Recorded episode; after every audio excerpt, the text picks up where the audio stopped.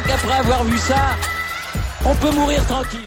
Bonjour à toutes et à tous et bienvenue dans ce podcast pour débriefer cette sixième étape du Tour d'Espagne. Et oui, on va faire un petit bilan après cette première étape, cette première étape de montagne où il y avait la première explication entre les favoris du Tour d'Espagne. Euh, on avait fait un petit débrief euh, du, prologue et une preview de ce Tour d'Espagne. Je n'avais pas débriefé les, autres étapes de cette semaine, mais là, je trouve que ça s'impose. En plus, il s'est passé des choses très très intéressantes lors de cette étape. Euh, il y a énormément de choses à dire. Euh, quels favoris nous ont déçus, lesquels nous ont surpris, lesquels ont sous-performé, qui a sombré, qui a tiré son épingle du jeu. On va revenir là-dessus. Déjà, on va rendre à César ce qui est à César, et j'aime le dire le vainqueur de l'étape. Jay Vine, euh, l'homme de l'Alpecin de Koenig, qui, révélé sur, euh, Zwift, hein, vous savez, le truc de vélo en ligne, euh, remporte l'étape. Il a anticipé un petit peu la bagarre entre les favoris et on ne l'a jamais revu. Excellente ascension de Jay Vine, qui était peut-être parmi les deux, trois plus forts lors de cette ascension. Il s'impose devant Remco Evenpool qui devient par la même occasion leader de cette Vuelta, premier maillot rouge et premier euh, maillot de leader d'un classement général de grand tour pour le prodige belge qui a fait péter tout le monde. Henrik Mas est deuxième de l'étape, euh, Primoz Roglic cinquième, Pavel Sivakov septième, euh, non sixième, septième c'est Tao Gegenhardt. Jay Inley 8ème, euh, Simon Yates 10ème, Almeida s'est accroché et est revenu. Le grand perdant du jour, c'est évidemment Richard Carapaz. Euh, Alejandro Valverde a perdu 2,43. Euh, vous voyez, j'ai toujours pas dit Carapaz qui perd 3 minutes sur, euh, sur notre ami Jevine et près de 2,45 sur, sur Remco Evenpool. C'est absolument exceptionnel ce qu'on a eu aujourd'hui. On a eu euh, une étape euh, avec d'abord une échappée avec un Marc Padoun devant, hein, notamment Fausto Masnada, le coéquipier de Remco, euh, qui ont eu jusqu'à 5 minutes d'avance, mais on a vite compris que la Quick-Step Alpha Vinyl voulait clairement la victoire d'étape. On a mis en route avec Julien Alaphilippe euh, dans l'avant-dernière ascension. Euh, clairement, euh, c'était la Colada des Brenes, si je ne, m'abuse.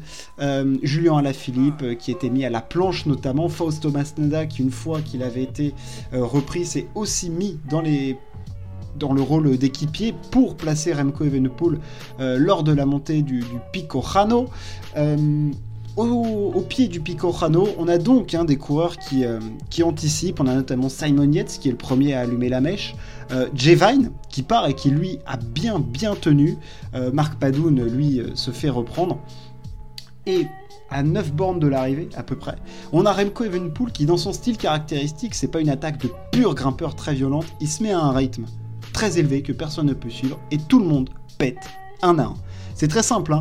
c'est une élimination à la Remco Evenpool, c'est-à-dire qu'on on lessive, on lessive, on lessive, et on voit qui entre guillemets, celui qui tiendra le plus longtemps le rythme de taré de Remco Evenpool, euh, et ça craque, et ça craque petit à petit. On a Simon Yates qui pète, on a Almeida qui lui déteste ce genre d'effort euh, comme ça très tôt dans l'école, c'est pas du tout son truc.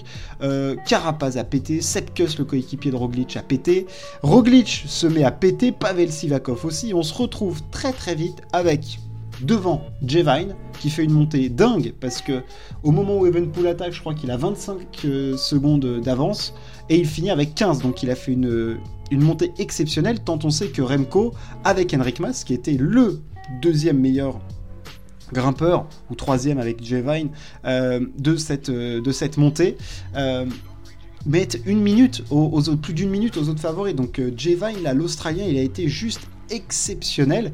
Euh, Henrik Mas, lui, bah, n'a pas passé un relais à Remco. Alors, est-ce qu'il pouvait? Bon, peut-être pas, mais de toute façon, c'est pas dans son ADN. Il a pas attaqué non plus, mais ça, ça surprendra personne. Euh, Remco a fait le train à partir de 9 bornes de l'arrivée. Il a tout fait tout seul. Il a fait péter tout le monde sauf Henrik Mas et Jevine. Roglic, lui, a pris un tir et après, il a dû se débrouiller comme un grand garçon. Et c'est là aussi qu'on voit que ne pas avoir d'équipe quand on n'est pas dans un bon jour, c'est compliqué. Euh, j'avais en tête les images de Vingegaard. Bon, alors il n'a pas été en difficulté lors du dernier Tour de France, mais t'as quand même, quand t'as un Wout van qui te tracte, quand t'as un Sepkus qui a un autre niveau que ce qu'il a montré là, parce qu'il a été d'aucune utilité euh, à notre ami euh, Primoz Roglic, hein, Sepkus, là, il a l'utilité d'une serpillière dans un, balcon propre. Donc, clairement, le collectif Jumbo Visma a délaissé un petit peu Primoz qui a dû se débrouiller tout seul euh, parce que derrière les Ineos Grenadiers bah ils étaient un petit peu dans la merde parce que leur leader potentiellement désigné euh, Carapaz il était en train de cueillir des fraises c'est Pavel Sivakov et Tao Gegenhardt qu'on n'avait pas vu à ce niveau là depuis l'an 40 qui étaient euh, dans le groupe des favoris donc euh, clairement, c'était une situation difficile à gérer. Euh, Remco parlera de son équipe. Je les ai pas trouvés flamboyants, bien qu'ils aient fait le taf. Il en a pas eu besoin parce qu'il a mis une chiche céleste et tout le monde s'est euh, abstenu de, lui contester. mais bon, ça, reste à voir. Remco a fait un travail impressionnant. Il a mis tout le monde dans rouge. Il a lâché tout le monde. Il a montré qu'il était prêt, affûté. La Vuelta, c'était son objectif annoncé depuis le début de saison. Il arrive là Première étape de montagne, il est prêt. Il a montré, dès le début de l'étape, on l'a senti très bien. Il était tout le temps dans les premières positions lors du col. Quand il n'y avait, plus ses équipes, il avait fait Ok, pas de souci, j'attaque. Il a mis une attaque, il s'est mis à son seuil. Pris euh, Henrik Mas dans la roue, il a tracté Henrik Mas toute la montée. Et il a fait péter euh, tout le monde. Euh, voilà, alors il est parvenu sur Jevine. Donc, est-ce qu'il en avait encore sous la pédale? Je ne pense pas. Est-ce qu'il a été si impressionnant que ça? Ou alors c'est Jevine qui était dans un jour complètement fou? Parce que je pensais que Remco allait revenir, mais au fur et à mesure de la montée, on voyait bien que Vine, il, craquait pas du tout, et que le Belge n'arrivait pas à reprendre du temps, et il n'avait pas l'aide de masse pour cela. Donc, euh, donc voilà, bon, il fait deuxième, c'est déjà excellent. Et je suis euh, en tout cas agréablement surpris, je sais pas si je suis étonné, mais c'est vrai que dans un grand tour, sur des enchaînements d'ascension, alors on, parlera de la question de la récupération par la suite, mais c'est vrai qu'on l'avait jamais vu aussi à l'aise que ça dans une configuration grand tour. Voilà, il avait jamais attaqué à ce point, quoi, et faire péter des Roglic, bon, alors que des, des des Carapaz, Jai Hindley, euh, Pavel Sivakov, euh, t'avais du Kelderman derrière, t'as du Miguel André Lopez, t'as du Higuita, Kuss qu'on avait vu quand même très fort euh, au de France. je veux dire, il y avait du monde quand même. Certes, il n'y avait pas Pogacar et Vingegaard, je veux dire, c'était quand même du gros gros peloton et il a montré qu'il était quand même potentiellement le plus fort, quoi. Donc euh, voilà, c'est une ascension qui potentiellement lui convenait bien, mais il a été énorme. Derrière, il y a Ayuso, qui c'est clairement euh, le prodige espagnol, 19 euh, ou 20 ans, hein, qui finit quatrième de l'étape, qui lui aussi a été très fort, mais c'est vrai qu'on est... Les yeux, de toute façon, quand il y a Remco qui court, on est un petit peu obnubilé par ce qu'il fait, parce que c'est vrai que il a un style de, course qui, détonne, qui est hyper euh, spectaculaire euh, et, on est tous ébahis par ce qu'il fait depuis le début, capable de gagner sur tous les terrains. Et, là, ça fait clairement plaisir de voir. En tout cas, voilà, c'est l'acte. Pour moi, c'est l'acte fondateur de Remco, encore plus que dans une classique comme Liège ou la classique à Saint-Sébastien, sur des scénarios où on l'a déjà vu faire, attaquer de loin, tenir. Là, c'était un grand col. En tout cas, c'était un beau col, une étape de montagne. Il a attaqué. Les, favoris n'ont pas tous pu le suivre. Franchement, ça présage que du bon pour la suite. Henrik Mas, très en forme, on l'avait vu déjà finir deuxième lors de l'étape euh, punchy derrière Roglic. Il confirme qu'il est en forme, il confirme que aussi Henrik Mas ne change pas. Alors je pense qu'aujourd'hui de toute façon il n'avait pas les moyens de passer devant Remco, mais encore une fois c'est pas lui qui attaque, c'est pas lui qui passe l'orlet. Voilà, j'en dirai pas plus. Euh, Primoz, Primoz, Primoz, et eh ben Primoz n'était pas si bien que ça. Euh, le, Slovène a, craqué, hein, clairement, il a pris une 22 par, euh, par c'est beaucoup. il était pas si bien. On attendait hein, la confirmation parce qu'on savait que sur un, profil voilà, qui lui convenait, il pouvait s'imposer. Là, la Guardia, là où il a gagné, on attendait de voir un long col, un effort soutenu de plus de 30 minutes. Et voilà, et ben le test, on peut dire que pour Primoz Roglic, il n'est pas passé. Euh, est-ce qu'il y a une possibilité que sa forme s'améliore Oui. Mais pour, moi, j'ai deux interrogations. Ça fait. Euh, voilà, donc là, il a quand même pris une 22 aujourd'hui. Il y avait quand même beaucoup de coureurs qui étaient plus forts que lui. Ayuso, Mas, Evenpool. Euh, je pense même que des Ineos c'était potentiellement un Tao Gegenhardt me paraissait pas mal. Un Almeida à la fin, même s'il a été dans le dur, c'était correct. Euh, je l'ai pas trouvé flamboyant, Roglic. il a craqué quand même très très vite d'après l'accélération d'Evenpool, hein, un, peu, plus d'une minute après l'accélération de Remco. Et ouais, c'était pas du, grand Roglic. Le triple tenant du titre là m'a pas vraiment rassuré euh, sur une étape où pourtant bah, je me dis que c'est un truc qui peut lui correspondre. Euh, alors sa forme peut s'améliorer, certes, mais moi le point négatif que j'ai c'est quand même le niveau de la Jumbo Visma.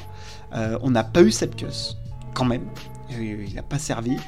où était Samomen Où était Robert Racing? Enfin, je veux dire, on a eu un collectif de la Jumbo Visma qu'on voyait surpuissant, qu'on a vu surpuissant lors du prologue une équipe où on est habitué à avoir que des machines, où là, clairement, ça a vacillé, comme ça a rarement vacillé. Euh, alors oui, il n'y avait pas Van Aert, euh, il n'y avait pas euh, tout le monde, mais, quand même, c'est une équipe qui est très solide. Et moi, je suis vraiment, c'est Sepkus qui me pose souci, parce qu'il était clairement absent de, la bataille, alors qu'il est, il est souvent là. On l'a souvent vu aider Vingegaard, on l'a souvent vu aider Primoz Roglic quand même attaquer et surtout accompagner les meilleurs grimpeurs. Donc c'est un petit peu surprenant. alors le tout, la Vuelta est loin d'être finie hein, parce que au niveau du classement général, on a une vraie hiérarchie maintenant qui se dégage. Euh, Remco Evenpool est donc le nouveau leader. Euh, clairement, le step est passé. Euh, Rudy Mollard, lui, a perdu son maillot. Henrik Mas est troisième à 28 secondes. Et Primoz Roglic est quatrième à 1 minute. Donc il a quand même fait des petits écarts, Evenpool. Et la suite de la Vuelta, en plus, n'est pas pour déplaire au profil de notre ami belge. il va y avoir contre-la-montre de, 30, de 31 km, où là, un mec comme Henrik Mas, bah, il va prendre un tir pas possible, ça c'est clair. Euh, et il y a surtout l'étape euh, numéro 8, hein, euh, donc c'est celle du, 27 août, et du 28, ça va lui correspondre. Ça va lui correspondre. Je le vois bien continuer d'attaquer, là, Remco, s'il est comme ça, c'est pas un mec qui va s'arrêter. après, je le trouve assez conservateur, assez intelligent. Je pensais qu'à sur un circuit comme Irun Bilbao, il attaquerait, il n'a pas attaqué, il a potentiellement préservé des forces pour le lendemain.